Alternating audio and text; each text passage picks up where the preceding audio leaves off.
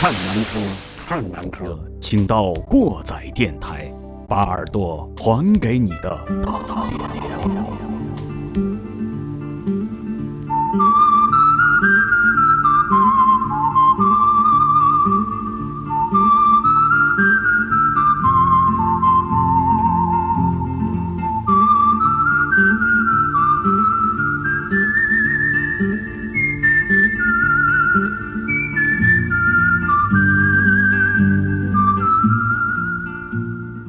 欢迎回来，欢迎回来，欢迎回到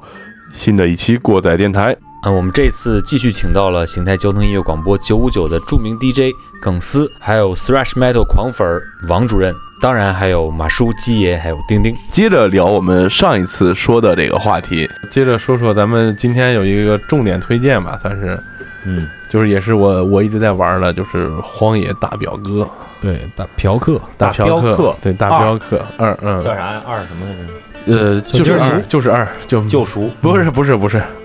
它这个游戏的名字就叫《荒野大镖客救赎》，然后二，这叫什么 Red Dead Redemption Redemption 嗯是吧？救赎，救赎，Red Dead 就可以翻译成荒野大镖客，然后这个 Redemption 就是救赎，哦这么个意思。其实它直译过来是什么意思？红死救赎，嗯，台湾的翻译叫红红色什么红色狂沙是红色狂煞什么玩意儿，就那啊可傻逼了。台湾的 翻译，台湾省的翻译向来有点中二，对对，各各就电影的那种翻译都挺那什么挺。二逼了。中国一点都不能少。我一点都不能少。可以，啊，好好，没毛病。你 就说说这《荒野大大大镖客》这个游戏啊，嗯，呃，你们可能没玩过一，玩过吗？没有，没有吧？没一的具体的最后的结局我知道，就是死了嘛。对，嗯，主角死了，死了之后的事儿你知道吗？死了之后，然后他儿子复仇，对，就就他儿子复仇就很短的一幕就复仇完了，然后再往后呢，再往后还有吗？再往后视频没播，你知道再往后在《荒野大镖客》一周年纪念版的时候出了一个资料片叫《荒野大镖客救赎梦魇》，一里面有一个盗墓的爱尔兰佬，这个爱尔兰佬呢，在这个主角死了之后，跑到墨西哥去盗墓去，从地下神庙里拿走了一个神像，然后就引发天启了，死人复活。然后主角也从墓里咯哒咯哒就爬出来啊了，，僵尸模式啊，僵尸模式。哦，好像二也会出僵尸模式，而且 它的这个僵尸模式牛逼在哪儿呢？它的剧情一点不是随意拼凑的，它整个剧情贯穿下来比这个正本故事一点不差，这就是 R 星牛逼的地方，嗯他他妈不给你糊弄事儿。嗯，一讲的是什么故事呢？大家现在视频也好，各种了解也好，都知道这个二十一的前传。那么一讲什么故事呢？一讲的就是在现在玩的这个第二部故事结束之后，这个德奇 Dutch 他跑到了墨西哥，自己囤了一个堡垒，然后这个主角 John Marston 他和他的妻子和孩子隐居在一个农场里，但是 FBI 的探员找上门了。以他的妻子和孩子的安全威胁他说：“你必须帮我找到你原来的老伙计。”然后逼着这个 John Marston 走上了这个寻仇之路。然后故事一开始，他找到德奇了，然后哎一枪给崩了。让他一枪给崩了， 然后就到后边这个故事中很重要的一个人物叫做 Mac Fallon，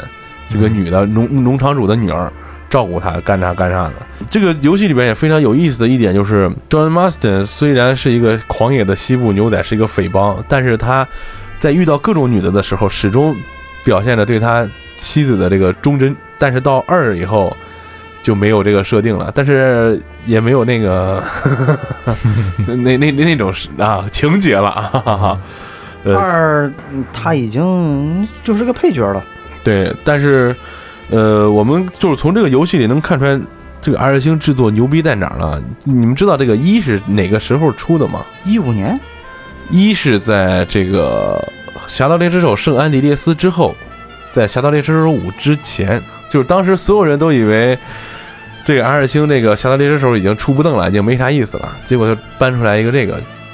就完美的呈现了西部的各种各样的东西。我当时在玩这个游戏的时候，我就很难相信这是一个现在玩的游戏。嗯，我就认为这样的游戏必须得在咱们现在能出那样的游戏，我觉得是很正常。但是那时候玩的，觉得真是太牛逼了。嗯它里边设定的情景，你看二里边继承了很多它的武器、它的鹰眼效果、它的这个丰富的这个动物，在这个这个这个游戏里边各种跑的什么兔子呀、狐狸啊呀这那的，当时在第一部的时候就已经有了，有点当时玩的时候感觉有点夸张，这个太牛逼了，那当时你玩那个画面怎么样？巨强。嗯，那时候感觉很强，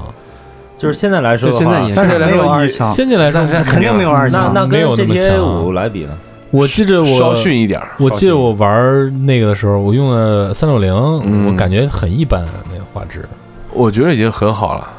嗯，嗯可能我们最近应该说这几年看惯了特别好的画质之后，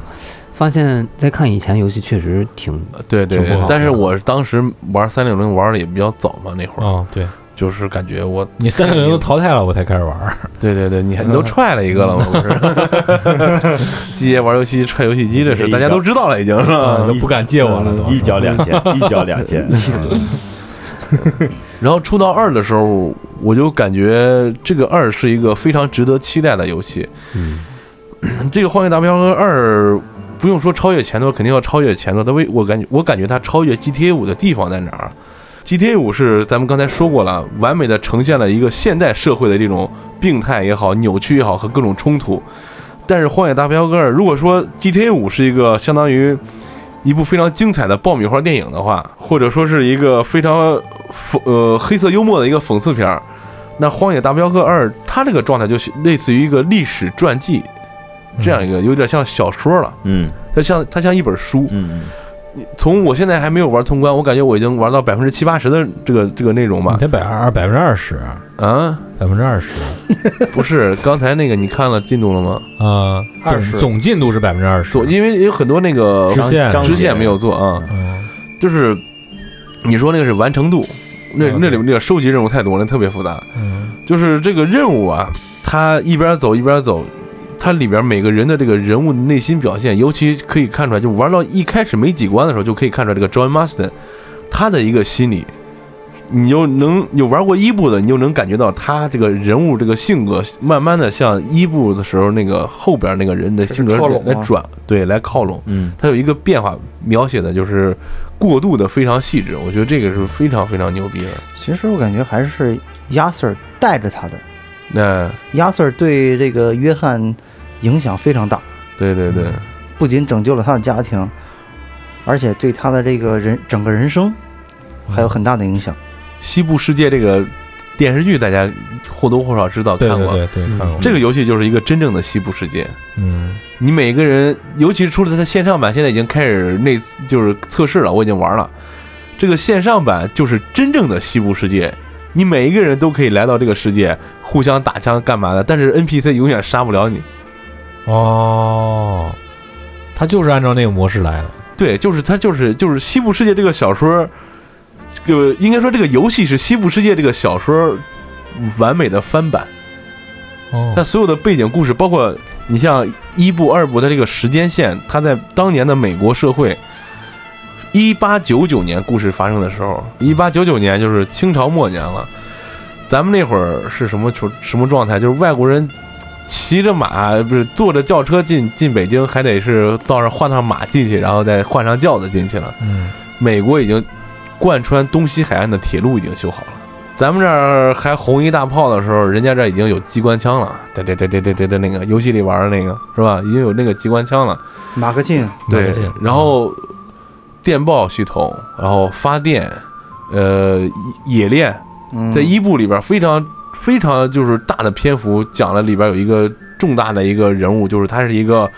大企业的老板，他底下有炼油厂、有炼钢厂、有各种工业，还有矿，是吧？有这样一个人，然后。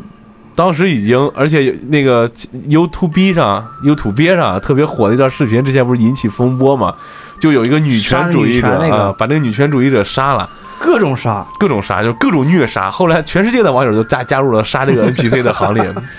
真的，因为这个就就这个女权婊真是太扛不住劲了。然后就从这个可以反应过来，就在那个年代，美国已经有女的，就是要求这个平权，有这种这个觉醒的投票权对，而且当时是美国已经经历过经历完内战好多年了吧，呃，奴隶制已经没有了，但是种族歧视种啊族歧各视方依面然的事存在情是还是非常严重的到。现在还有呢。嗯，而且在这个游戏里也体现出来当时的华户，就是全是华人的这个地方，那个圣丹尼那个城市里啊对面，这个黑新生市早生，对黑市和这个呃这个猎人，呃都在这儿。就是这个这个整个华人，你到时候打招打招呼特别有意思，他会有说这个广东话的，啊还有人用对普通话给你回答。进了黑市很很容易听到这个嗯新生早生，而且我觉得它因为政治正确的原因啊，它里边所有的这个中中国人的 NPC 说英语都没有口音，但在第一部的时候还有口音呢，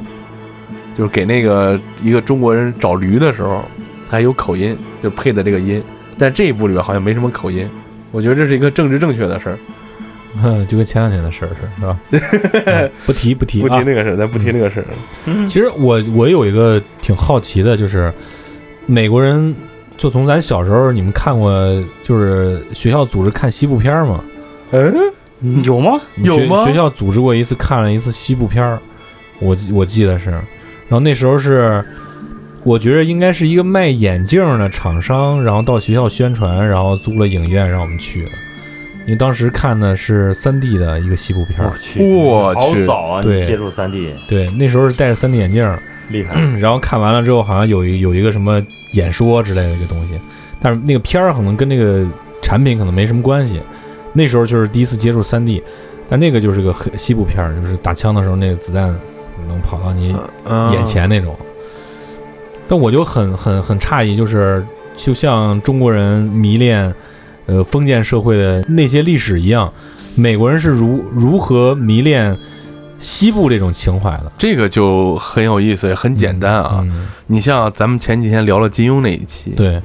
大家都非常向往这个武侠的世界，对成为里面的一部分，对吧？嗯这个西部故事同样，美国在刚开始的时候，它主要的城市和人口都集中在东海岸纽约那一块儿，对对对，然后为了有更大的这个地。去种地啊，去干嘛的？它有西部大开发，那时候有一个什么政策呢？就是你只要往西部去，你到那儿圈一个地儿，你说多少钱买了，政府就把这地儿就算成你的了。然后当时就是大量的就是迫害那个印第安的这个原住民嘛，然后后来就划了居留地干嘛的？现在嗯印度安印第安人的居留地里边全是赌场，然后有完全的自治权，就是嗯，对对对，你比如说你是在桥东区的这个哪个村儿里，这是印第安居留地，好，你桥东区的政府和警察就不能进那个村儿执法，是这样一个状态。嗯，当时西部大开发的时候是暴暴伴随着各种暴力，然后烧杀抢掠也有，对，然后就在这个年代，你想中国古代也是蛮荒的时候，各种没有法治的情况下，嗯，对？吧？快意恩仇、烧杀抢掠，在这样的一个时代背景下，很容易产生各种各样的传说，嗯，包括现在还有什么快枪手这那的。嗯，呃，我们之前就是看那个《留言终结者》上，不是还请了这个快枪手来做展示。现在真的还有人会把左轮手枪练得非常溜，来回转那种电视里演的，嗯，然后别在腰间腰射，啪啪啪啪，打江得狗特别准。对，江狗，对对嗯对，那那个是有一个人到现在还有，就是一秒钟可以射出来四发子弹还是几死了发那个子人弹？不是，现在有各种人还在玩这个东西，他们就是跟我们迷恋武侠一样，他们迷恋的是那种快意恩仇，然后都市传说也好，然后就是非常刺激的这种，也是一个构造出来的一个场景。哦，就跟那个《西部世界》这个科幻小说里写的一样，就是人为了去体验那种刺激的生活，无拘呃无拘无束，什么都不用管，然后去投入到那个真实体验的游戏当中，去做一些自己平时不敢做的事儿。各个国家各个种族都有他自己向往的生活。对，因为美国这个国家本来历史就比较短，对对对所以以它发生这种事情的时候，而且包括现在美国还有很多这个咱们电视电影里，包括纪录片也看到内战演绎。嗯，是吧？独立战争演绎就会有一波人穿这边穿红衫军，这边穿蓝制服，这是、嗯纪念的，呃对重演独立战争的某一场战役。对然后这边是南方军，这边是联邦经军，常有这种，有这种纪念日的这种这种就是演练，就玩一下，挺有意思。就相当于咱们这儿这个 cosplay 亚洲这边儿就我觉得这更像咱们这个戏曲之类的这个啊，对对对，对吧有点那个意思，嗯，嗯其实都大家都有自己向往的那个精神状态嘛。对对对，其实整个咱说这么多游戏，其实转回来，其实都是跟你刚才说的这些点都是比较相似的。对，我们都希望去体验一些可能这一辈子没法体验过的那那种那种刺激的感觉，或者说呃了解一些那个时代背景的故事，就跟看书差不多。很多对游戏是吧？对嗯，要不说玩完会有贤者模式嘛。嗯对，当时玩的那个，我们之咱们之前聊游戏那期，还有咱们重启那一期，我都说了那个质量效应这个对游戏，质量效应对嗯，这个玩到第三部真是， 啊，玩了三个反正季，反正让让人闲整模式，反正最近一次就是看完《三体》就让我闲整模式对了。对对，我最近一次应该也就是这个了，嗯，咱们说一下最近时效性的东西，就是昨天的新闻说，这个改变改组基因的婴儿已经出生了，嗯，嗯，这个引起了科学界和社会界的极大的震动。而且我今天又看了新的，已经有八十一个家庭接受这个手术了，嗯，八十一个，对，其实这个就跟咱们之前跟小旭聊的也好，咱们说的一些科幻小说也好，还有什么都市传说也好，我们发现真的就是越来越近了啊！我们的游戏可能变成真相的时候也，也真的不远了。对对对，这个就会引引起很多人的这种恐慌啊，因为各种科幻题材的游戏、小说也好，最开始出问题就是有人试图去改变人类的基因结构，对挺瘆得慌。说实话，这个事儿，对对对，其实让我说啊，优胜劣汰，谁强谁就是王者，我是这么一个但是想法。关键，但是这个问题关键就是，以前人类的阶层可能是通过你的财富，通过你的思想来分的阶层。对等到之后的话，你的财富直接就可以改变你的，包括你肉体上的阶层，根本不是你强你弱的关系了。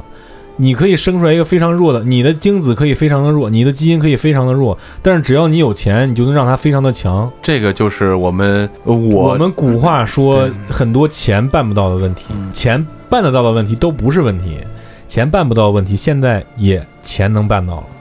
我前两天刚看了一个视频解说的，也是刘慈欣的，叫《赡养人类》。啊，对，它里面就讲了，到未来科技发展到一定程度的时候，人类有一部分人有钱的人，他掌握更多的社会资源，他有有一种芯片植入到你的脑脑脑子里，就是掌握大量的知识，掌握大量的这个呃高的智商，你不需要再去努力的学习，你直接就等于这个载体就在你身体里对了。对对对对，啊这样的话，慢慢慢慢，有钱的人和穷人分别分出来了，就已经是两个物种了，它已经不是对人类的两个阶级了，它也完全两个物种了，这非常可怕的事情。对，嗯这这让我想起了《机器猫》里边那个记忆面包，嗯，有没有看过那集吗？吃进去，嗯 吃进去之后，我就会很多东西啊。对，但但是是但是你知道机器猫的黑料吗？让小马给你讲一下机器猫的黑料，我不是讲过了吗？已在经电台里讲过吗？没有吧？没嗯有，啊、没有啊，讲讲啊。这个藤 F 博尔熊，嗯，这是机器猫的这个呃原创的这个作者，嗯，但是其实是俩人儿，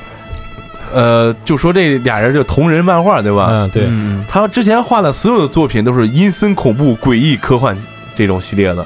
为什么会画一个这么可爱的机器猫呢？是有前提的，在这个机器猫日语叫什么？叫哆啦 A 梦，嗯翻译过来就是这是一个梦。为什么说这是一个梦呢？因为这个故事结局是大雄是生活在二十二世纪还是二十八世纪的一个日本孩子，在这个时候，因为日本岛上经济高度发达，人口特别密度密集，但是资源特别匮乏，所以政府出了一个法案，这人一生出来，根据你的基因的这个鉴定，分三六九等，把一些级别特别低的孩子就直接放到这个，呃，跟《黑客帝国》那样的一个容器里边儿，到十四岁以后，依法所有执行安乐死。但是，在十四，在你零到十四岁之前，我通过计算机编码输入到你脑子里，给你一个在你脑海里边的非常完美的、非常有意思的童年。这是哆啦 A 梦。哦，那其实说大熊他就是一个即将要那个，他是活在母体里的一个小孩儿， ，CP，幻想，对嗯看了这么多年机器猫，不知道还有这样的一种解 释，嗯一直沉迷在一种美好的童年里。 嗯对，咱们说美好的童年吧。十年浩劫，我靠，这话说了，中国游戏产业的十年浩劫啊，是不是？啊， 呃，这个就是之后到现在中国游戏的路程该怎么走，这个可以说说这个 Steam，这 Steam 可是在中国赚他妈老鼻子钱了啊！对，这老毛子，其对实这个还有他一本来就赚了不少钱，嗯然后到中国又赚了不少钱。Steam 这个开创者是那个比特彗星种子的开发者，反正都不干好事儿的小子，对对对我感觉对啊，所以说嘛，要要挣大钱，你得干坏事儿是。吧嗯，嗯嗯 这个其实现在就是出现咱一个什么问题啊？就是跟前两天咱们是不是就怼过了？已经就是炒排行那个事儿，啊啊，已经对怼过了啊。跟那个比较类似，就是这个产业现在一开放， 对对。但是但是中国的现在这个整个游戏产业的生态是破碎的。对它的原创性是比较低的，首先它原创性比较低，而且因为这个产业有十年的断层，嗯，没有专业对口的人才，即使有，他是在可能就是给外资打一些零工，对，就相当于造鞋厂，我是组装一个耐克鞋这样的感觉。它得需要一定的周期去对沉淀，我觉对得。，但吧是呢，政策一放开，就有钱会涌进来，大家都想赚一波快钱嘛。结果出现就是什么问题？跟娱乐圈一样，我做一个游戏，好，我真正会做游戏，就像你刚才说那个独立游戏《泰屋绘卷》这种，对一个工作室做五六年，但他可能得到投资非常少，为什么？因为回报率太低，起效慢。但是我随便草草做一个游戏，我比如说我花了两百万做这个游戏，但是我花两千万来推它，来炒它，那可能这两千两百万一个月俩月它就回来了，然后慢慢慢慢有钱的都把钱投到这种垃圾游戏里去，这个做好游戏就越来越难混，就是就娱乐圈的劣劣币驱逐良币，对对吧？就这样一个状态，所以说现在在国内做游戏真的是感觉比他妈解封之前还要难。就是一个阵痛期嘛，对，因为嗯解封之、解封之前这段时间还有人在做，虽然那时候钱不多，但是现在出来什么问题？哗，钱多了，但是这些正经做游戏的人还是他妈没钱，对，这就尴尬关键是有我我觉得这个可能是在十年这个路途中，社会也赋予了游戏一些非常不好的这种观念，比方嗯说你有很多家长不提倡孩子去玩游戏，觉得对玩游戏就是沉迷，对，然后还有像呃杨永信这种死抱步兵嗯，的存在，然后就是说很多根深蒂固的，就让你现在玩游戏的人。真正敢去玩游戏，而且有时间去玩游戏，敢去在游戏上花钱的人，可能就是咱们这个阶层阶段的，有就是还有手里有一部分自己的收入了，敢去想去实现一下儿时那种不敢去实现的一些东西了。应该说，从以前的不务正业到现在，已经逐渐变成一个体育赛事了啊，哈。对，你看前一段儿这个 I I G 是吧？是 I G 对，吧？然后他呃拿的算是啥？我我不太清楚啊，就二是说零一八世界冠军，全世对界对冠对，军你像 I I G 这个就是拿了一个世界冠军，现在而且已经有了这个奥运会赛事，嗯啊、是一个比赛项目了。然后我我记得当时看 Twitter 上面说，为什么是个体育赛事呢？因因为它在高度这个竞技的过程中，它这个心跳每秒是多少，每秒消耗多少卡路里，这已经是一项运动了，哦是这样给哦它定义的。对对对，紧张的这些时候其实还是说是嗯有一定、有一定、有一定这个生命危险，有一定确实确实 确实有一定生命危 险，而且玩就玩是脑梗啊了，跳关 对对对，就是说，但是我觉得相对来说，大多数玩游戏的还是就是一些成年人。嗯，对，如果你到了一个成年人的阶段，你玩的游戏，然后你再投入到游戏的创作中，我觉得这就良性循环了啊，对对对。如果你再年轻化一点，现在比方咱都三十岁了，嗯，你可能二十岁、十十五岁的时候就已经接触过游戏了，然后你觉得自己想要往这方面攻克，然后你就可以更早、提前的进入对到对这个对行业对里面。我觉得咱们这代人应该是应该呃，就是我觉得这可能这个岁数吧，可能到我们这一辈子往后这几十年，应该一直都在玩这个游戏。可能从某种程度上可以预防我们这个老年痴呆，从我们这代人开始。对对 对，这绝对是有道理的啊，对对对，而且像刚才基爷说的这些，呃，让我想起来前两天看了一句话，说七十年代人们说流行音乐会毁了下一代，嗯，八十年代人们女女人们说这个电视节目会毁了下一代，九十年代人们说电子游戏会毁了下一代，但是其实毁到下毁掉下一代呢，他妈的只有上一代，啊，对，是吧？对对对，这些东西都没有毁掉还有下一死代。歌也毁掉了 一代， 那就是说，咱们以后这个游戏未来的一个趋势，就是比如说最近有很多的这个 VR 啊，还有嗯，体感啊这一类的哈。我觉得这个 VR 这个东西，我就我我觉得它现在可能画面还不是很成熟，嗯，但是它这种在屋子里面通过 VR，然后包括自己装一个那个，就它可以在屋里面来回走动运动，其实也可以达到一定的那种，哎，既玩游戏还能溜达溜达、健健身那种，是就吧是？头号玩家那个终极目标，对对对对，对跟那个差不多。现在已经有那个设备了，有啊，就那个 O 开头的那个那个眼镜，那厂商已经出了一个那个跑步机了。嗯我我觉得就是就是说，我想说这个，就耿斯提到这个硬件方面啊，我可能又阴谋论了啊。嗯游戏的发展跟人的感官刺激在不断的提升，人们要寻求更多的刺激。你你视觉的刺激完事之后，你要追求更多的精神上的刺激。和就这跟个肉体上的这种、啊，对对，可能可能慢慢的你就脱离掉了肉体了，就跟那个《三体》里面写的一样，你就是一个，呃，就是一个舱，你躺进去之后，你就躺在那儿，你身上经历的那些东西，在你脑袋里面都能够体现出来。到那种程度，可能有点阴谋论，可能玩游戏玩深了之后，他真的就跟社会脱节了。很有可能，很有他会可能把它当做一个自己的一个真实的世界，对因为很有毕竟也是刺激他大脑传输出来的那种对东西、对啊。头号玩家里讲的就是这个故事啊，，对吧对对嗯对，，所以说其实《头号玩家》最后点题点的也特别的好，嗯嗯，我们今天也想说，就是玩游戏这个事儿，也不是让大家就特别于沉迷这些东西。嗯对，我们其其实想说一点它积极向上的东西，还有一个就是，比方说咱玩游戏，刚才说了很多剧情上的东西。我觉得现在学习，每个孩子的学习都是有兴趣的。书本上那些枯燥的东西，你遇见一好老师还行，能记住。你要是，尤其是讲历史这种东西，没有好老师的话，你根本不会在乎这些东西。说到这个玩游戏教育，大家有没有看过《极限特工》？啊，凡迪塞尔演的那个嗯第一部里边，他说了一句台词，就是这电子游戏是我从小到大唯一接受的教育。 这个是这个这句话就相当于什么呀？你还记得那个，就是评书演绎啊，或者说就是现在电视剧说那些文盲，嗯，然后当了这个当了大老板了，然后说你这什么水平啊？可能有记者采访他呢。哦，我这文化水平就是跟我们村儿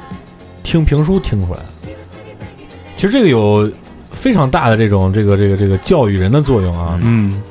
其实就相当于一一一个游戏，可能就是一本非常大庞庞大的一本书。对，这个说那武侠不是有很多啊？那个这个故事，神话故事跟那个《轩辕轩辕剑》《轩辕传奇》啊，不是有很多的故事，因为都没看过。但是你通过玩完这个游戏之后，还有之前咱们不说那《天涯明月刀》嘛，嗯那本书其实我也没看过。但是你看了之后，你会发现哦，原来他是这么死的，原来他是这样的。哎，你会他他可能会通过另外一种途径，不单单是光是读书啊，可能通过嗯游戏这个媒媒介，让我们也侧面的了解一下金庸老师写这个，或者说这个古龙古龙老师写这个东西，这本书的这种意思和什么的。我觉得其实你刚才也说了，跟这本书差不多，对吧对，另外一种翻阅的这种方式呗。对，还有就是咱们，呃，中国其实有很很深的文化底蕴。我觉得从这个英雄联盟吧，好像是嗯吧，已经开始像日本啊，像欧美有了，就是那边专专有的名字，就是，呃，怎么说呀、这个事儿，已经发行到了日本和欧美。这游戏不是韩国游戏吗？英雄联盟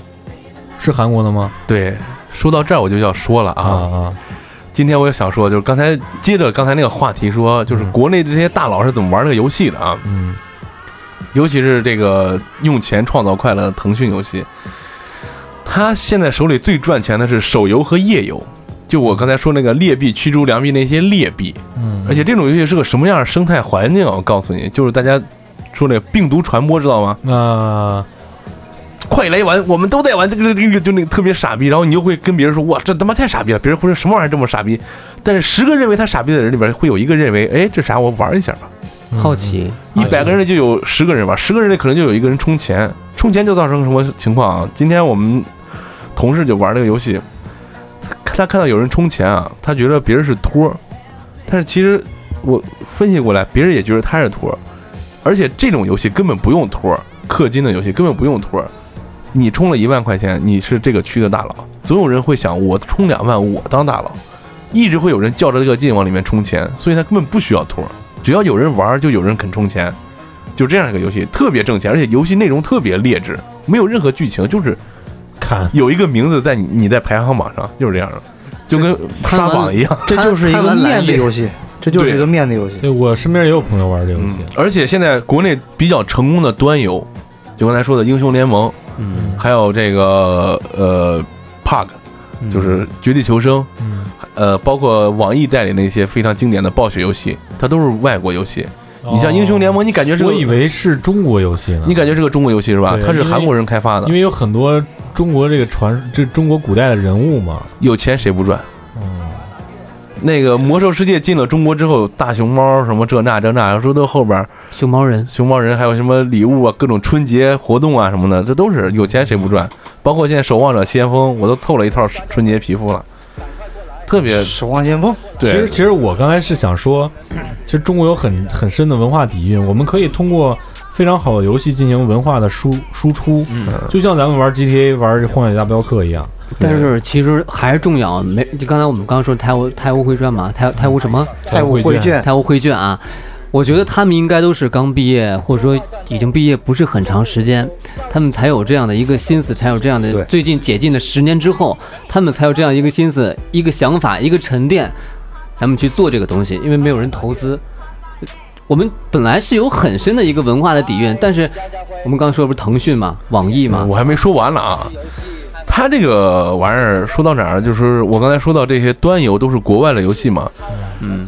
然后为什么有些游戏就是像你刚才说《太污绘卷》这种非常好的国产游戏，它是一个独立工作室独立研发干嘛干嘛的，但是到后边就听说不到它了，因为这些大佬看见一个好的游戏，他会过去跟你说我花多少钱把你买了，如果你游戏工作室不愿意买怎么办？我迅速出一个仿品，跟你高度相同，但是我利用我的用户基数瞬间碾压你。这是腾讯最早干的事儿，但是现在腾讯爸爸那个守望先锋出的时候，那那个那个腾讯出了一个什么山寨的，忘记了，叫什么《泰坦传奇》还忘是记什么了。玩意 儿的？嗯，但但说说正题，说正题，不不往外插了，时间有限啊。但是现在腾讯这种巨头出个什么脏招啊？就是你的游戏就是拿《绝地求生》来说做得好，我想买你，好你不卖，他为什么不自己开发呢？因为刚才咱们讲了有这个断层的问题，国内的水平真的开发不出来这样一款游戏。然后我去买你股母公司的股份，嗯我现在成你爸爸了，你他妈的还不跟我合作吗？就要合作，结果合作合作出个什么问题呢？他现在移植到手机上出了个手游，结果他妈手游贼赚钱贼火，现在原来要开国服的这个《绝地求端哎生游》现在已经没有信儿了吧？不开了啊已，经凉了吧？就是这样一个，就是说怎么赚钱还是怎么来，我觉得、嗯，是吧？脏招，嗯，真脏。耿丝儿刚才想说啥了？可以，我就说这个，刚才我们不是说这个，就是其实还是说，本来是有很大的一个地方可以去开发的，但是经过这么多年的断层之后，也很少有人去报这个游戏专业。包括当年我上学报这个影视动画这个专业哈，嗯就也是在做这个东西，做这个动画片儿。但是你除非是有特别好的一个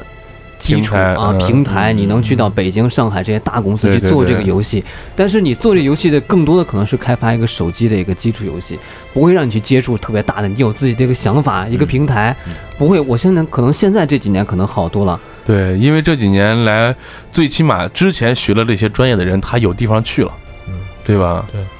还有之前机会不是还有大学说什么游戏专业，那对，，现在已经有对吧了，啊嗯现在有了有。嗯，就打游戏专业， 我靠，有电子竞技专业，还有一个游戏运营专业，有这种专业。嗯嗯，其实产业细分越细致，对产业都是一个好事儿。然后再说这个游戏，刚才刚才也点到了那个游戏硬件嘛，啊、嗯咱们再说一下大家都用什么玩游戏。卡哥刚才已经说了，卡哥是主要是卡那儿了，是吧？我我这平台也比较多，就基本上都有了。 Steam 啊、橘子啊，然后暴雪啊。啊，这些东西你说这是游戏平台，大哥，就是你说你说用那些硬东西件啊我们说硬件啊硬件硬件啊，嗯，硬件电脑呗，就是电脑，就是电脑。电脑我觉得还是主主力，啊呃，因为因为国内游戏机十年，所以嗯啊说，对对，电脑现在是玩游戏的主力。对，嗯，就是前一段时间最操蛋，就是大镖客初二的时候，很多人就在问这个在哪儿下载，什么时候上 PC 版？然后然后然后就有人回答说，在这个 PS 商店。P.S. 商店，我在这网上搜不着啊。真的真的，我之前也哎，我说这个，我觉得这么好的游戏为什么不在 PC 上上？就是也会很多，因为我我可能代表一一大部分的 PC 玩家会会嗯会问到这个问题啊。因为他们深知，只要这东西一上 PC 就会有外挂。对外挂很严重，其次，PC 的售价一定会比游戏机的售价低，那肯定，哦，这两点是非常重要的。有道理啊，嗯就跟你想想 GTA 这个，就多 R 多人 R 限制一下星啊好像是 R 星发售了四个小时就已经收了六倍的成本，好像是啊，我记不太清了，好反像正很多就是人好都几关注倍。这个啊，关注这个游戏。对，当时 Twitter 我经常刷 Twitter 嘛，刷爆了已经，嗯，晚上睡觉的时候全是的全是 GTA，呃不是全是全是黄大表哥，啊个人感大觉表哥可能一年之后吧，一两年之后可能会出 PC 版。嗯，那那个一般是都是一年到半年。那个 GTA 五是九个月出的，嗯但是《荒野大镖客一》始终没有出。嗯，这就说，呃，你觉着你看啊，嗯在座有 PC 玩家，嗯有云玩家，嗯，还有主机玩家，你可以评价一下，除了云玩家之外的这两个平台，这个选择会有一个什么样的不同，或者说那个这个这个玩游戏的感觉上会有什么不同？呃，首先来说，拿 PC 玩家来说吧，因为咱们都是从 PC 玩家过来的。嗯对，PC 玩家就是一个哪一方面比较好呢？就有充足的盗版游戏可以让你啊呃玩，，成本比较低，成本比较低。对，然后，如果你肯在 PC 上花钱，你花两万块钱买一个电脑，你玩出来的画质不一定会比主机差，嗯，两万块钱肯定比主机好 啊，不一定，不一定吗？不一定，因为有的人不会买 啊。啊呃比方说卡，哥，卡哥是没买，嗯，对。啊对我是一般不买，然后，PC 上还有一个比较有意思，就是你玩这种开放世界的游戏，它会有各种 mode，哎，对，就可以满足你的猎奇心，嗯这是一点。然后再说到这个射击类的游戏，PC 上的版本永，因为国内玩家没有没有这个从小玩主机的这个手柄的这个习惯嘛，毕竟有十年的这个间隔，所以更适合用鼠标键盘操作，嗯，这个打枪这一类的。对，但是说到主机游戏呢，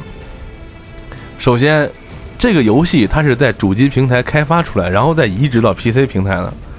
所以它不管从游戏的流畅度来说，游戏的画面表现也好，你想两三千买的一个游戏主机，绝对比五千块钱组的电脑玩出来的画面要好。嗯，对，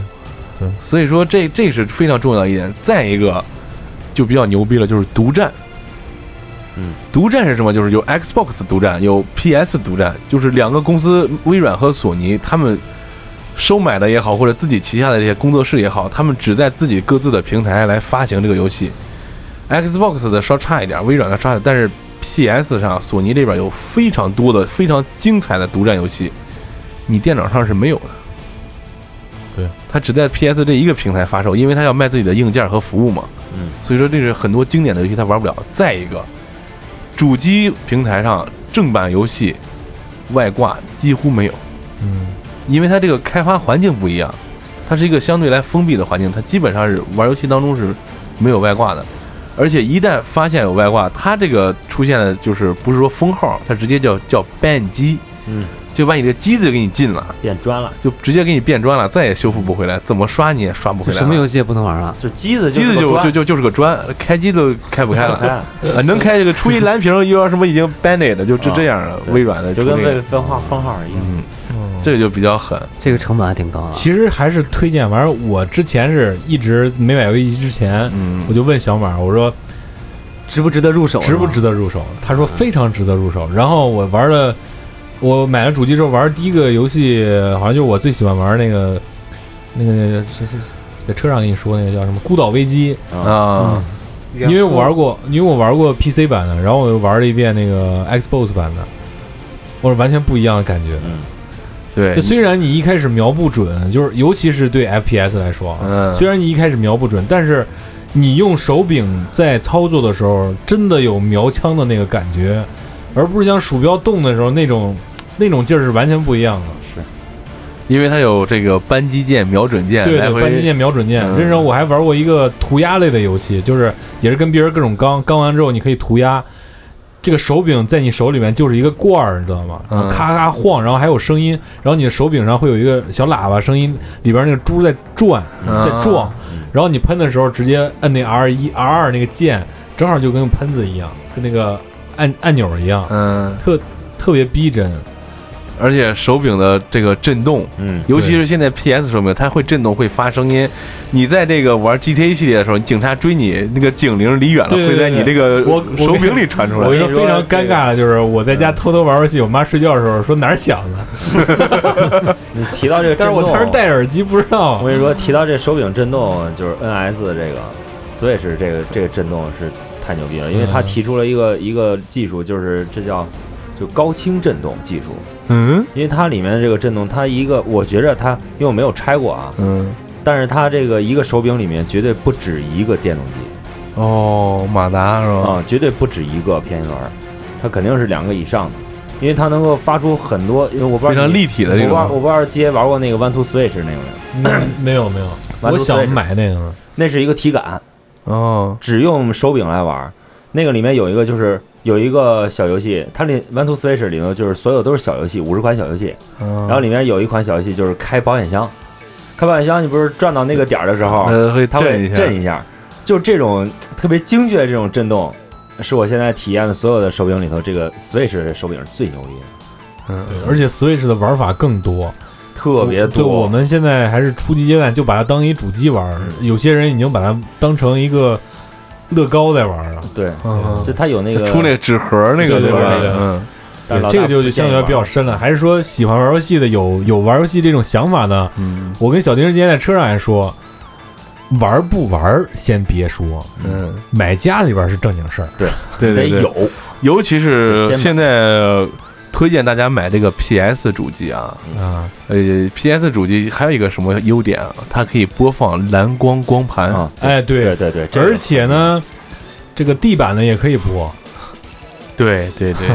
对我这儿，行了，收我呗，今天结束。嗯嗯，行，那这个咱们现在说玩游戏玩这么嗨啊，啊，想想以后如果孩子要玩游戏，这个大家有什么就是我反正是跟我媳妇儿已经商量好了，孩子一上学，就是一正式的一年级，然后呃，这个体感类的可以留着，其他的就避掉了，因为毕竟你在中国大环境里面这些东西，你毕毕竟耽误时间了，这也没办法没办没办法改变的东西。那下一个有孩子的发发言。我我觉得要是我啊，我会主动的引导孩子去接触各种各样的游戏，在他每一个不同的年龄段，我会让他对接触各种不不一样的游戏对对。对然后呢，我一定会让他玩那种所谓的限制级的游戏，比如说现在的 GTA 系列和《荒野大镖客》这种系列。让他从游戏里能感到这个社会是多么的丑陋，通过一个游戏的方式，让他先有一点预备，等他以后长大了，真是见识到社会的丑恶的时候，他会有一些心理准备。你让他对对对对玩对大镖客的时候进那个亮红灯的屋子吗？其实这个游戏这个东西，我刚跟小马想的一样，就是说，如果我有孩子以后，我也跟你一样，在什么阶段我会引导他玩什么样的游戏。嗯，而且其实社会上有很多种诱惑，在咱们城市中可能根本就出现不了。等到孩子出去上大学之后，他出现那种诱惑，你是根本无法抗拒的。其实，在游戏中，有人在说“游戏人生，人生如戏”，其实真的是这样的。你让他早早的体验过这种东西之后，他就没有了那种算是什么那种误区，嗯，而且会更加早的去了解这个社会的形态，对，去认识这个世界。嗯，这就是为什么现在我们非常敏感的一个话题，就是中国的性教育。嗯，这个性教育宁可早不能晚，但哎是很多人就是觉得编到小学课本里不合适，这那这那的，嗯然后学生在学校里发生各种事情以后，你再看现去在怨学校，现在有多少老师性教育那一篇他会讲，对，基到了本上那天就是自己看看吧。自己看看吧。嗯，啊，然后但下是课现在了还有很多老师身先士卒嘛，对对对对吧？啊，这这回头给你说吧。嗯，啊，今天咱们基本上把这个游戏涉及到了这些，反正有时候咱们也没、呃没玩过嘛，是吧？聊了个乱七八对糟，反正什么是都就是大嗯乱炖嘛，是吧？嗯游戏乱炖。对嗯，这期东北人做，对， 也也感就是感谢我们这个王主任对和耿思耿主播啊，这个大驾光临，啊，莅临指导，哎，然后我们最后跟观众们呸，跟听众们说一个再见吧，来转圈开始，说啥呀？就是大家好，我是谁谁，嗯，啊，我我我我王主任呢？再见了大家，再见。刚解答这个病友的问题，有事儿上这大铁棍子医院找童主任啊。再见了啊！好，大家伙再见。那也希望大家能够持续关注我们过载电台。商业互吹我最喜欢了啊， 好，大家咱们咱今天节目就到这儿，我是你们的马叔，我是你们的基爷，好，待会儿再见，我是过气的电台主播小丁。就这吧，拜拜。感谢收听过载电台，大家可以在网易云音乐、荔枝 FM、喜马拉雅 FM、 QQ 音乐、百度乐播、苹果播客， Podcast 上订阅收听也可以关注我们的官方微博，过载电台六六六，或者关注我们的公共账号“过载电台”的全拼，为我们的装逼行为点赞留言，捎带脚给我们点资料或者建议。再或者自告奋勇来做一期节目，装一个大逼。如果您觉得节目还不错，感谢您给我们打赏或者点赞，也希望您能把这份逼格分享给身边的朋友。